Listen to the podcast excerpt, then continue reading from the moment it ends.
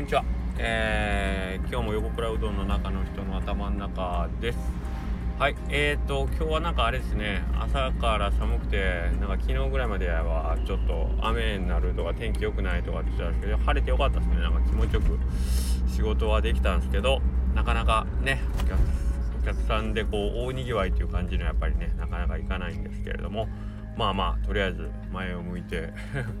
えやっていきましょうということでうんとそうですね。なんかあの、仕事あそうそう。昨日のサウンド FM スタンド FM か。スタンド FM でちょっと軽く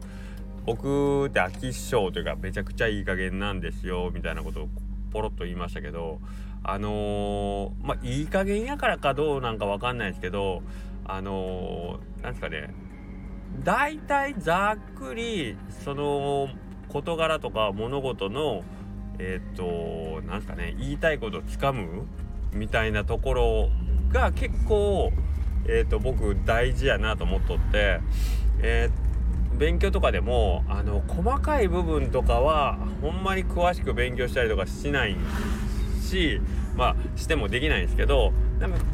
多分これってこういうこと言ってるんやろうなみたいなのをざっくりと掴んでであとはそっから細かい部分については自分でこうこうちょっとずつ考えていくみたいなことをするような形でなんかこう学生時代も過ごしてたような気がしますね。で僕とは逆に例えばなんですかね年表とかの数字とかをねあの何年なんとか645年大会の改新とかなんかそういう一個一個あの詳細なこう事柄を積み上げていって全体を把握するような勉強の仕方をする子もおってなんかそういう子からしたらなんかこう僕ってなんかすごいいい加減というか僕はもう流れをザザザザッと掴んであとはもうそこに当てはめていくみたいなんで例えばま年号とかね歴史で言って年号問題とか別に そんな点はいらんわぐらいの感じでやってたような感じなんでどっちがいいのか僕分からないですけどどっちがいいってまあそのね細かく覚えた方がいいに決まってるんですけどけど割とだからなんかあんまりその時間をかけて取り組むみたいなのはやっぱり苦手というか向いてないんでしょうね。はい。でえっ、ー、といいとか悪いとか抜きとしてえっ、ー、とそれをできるとですねそこから発展してえっ、ー、と当たりをつけることが多分えっ、と細かいことをやる人よりも僕得意なんじゃないかなと自分では思ってましてえっ、と何て言うかねここえっ、ー、と一つの物事に対してこれで大事なところはここやからここさえ掴んどいたらあとは多少なんかこう細かいミスをしとっても、えーと、大丈夫っていう自信というか、あのー、気持ちがあるんでえー、っとその本質さえがっつり掴んどいたら少々の勝負はできるというか大きなミスをせずになんかこう物事に取り組んでいけるというか。で、えーと、そっから発展してじゃあ次何かこうそっからの発展系の問題を考える時に、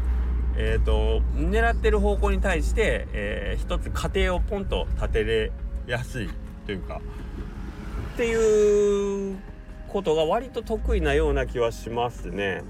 なんか一時ちょっと数年前に流行ったフェルミ推定っていうねあの実際に答えがないような問題に対してえー、っと問いを問いかけてでそこに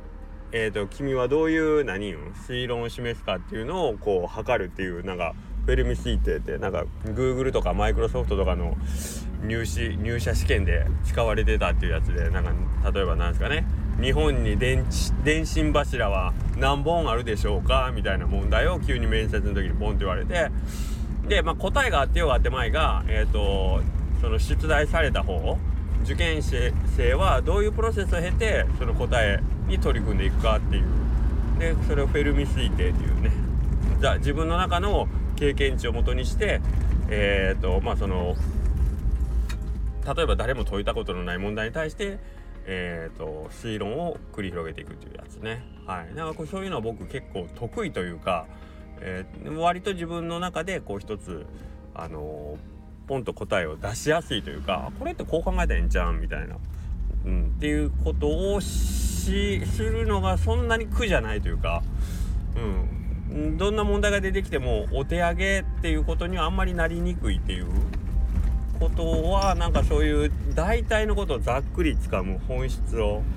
っていうことが役に立ってるのかなとかって勝手に思ってます。今日の話はもう思いっきり自分の中の話なんであの他の方々はどう思ってるか分かんないですけどえっ、とまたね違った意見があるようでしたら聞かせてもらえたらと思います。僕は本当に細かいことが苦手なんで逆に、えーと私はそういうなんかこうディティールから積み上げていって全体を構築しますよっていう考え方の方もいらっしゃると思うんでそういう方の話もね、えーと、ちょっと僕聞いてみたいなと思いますんでまたよろしくお願いします。では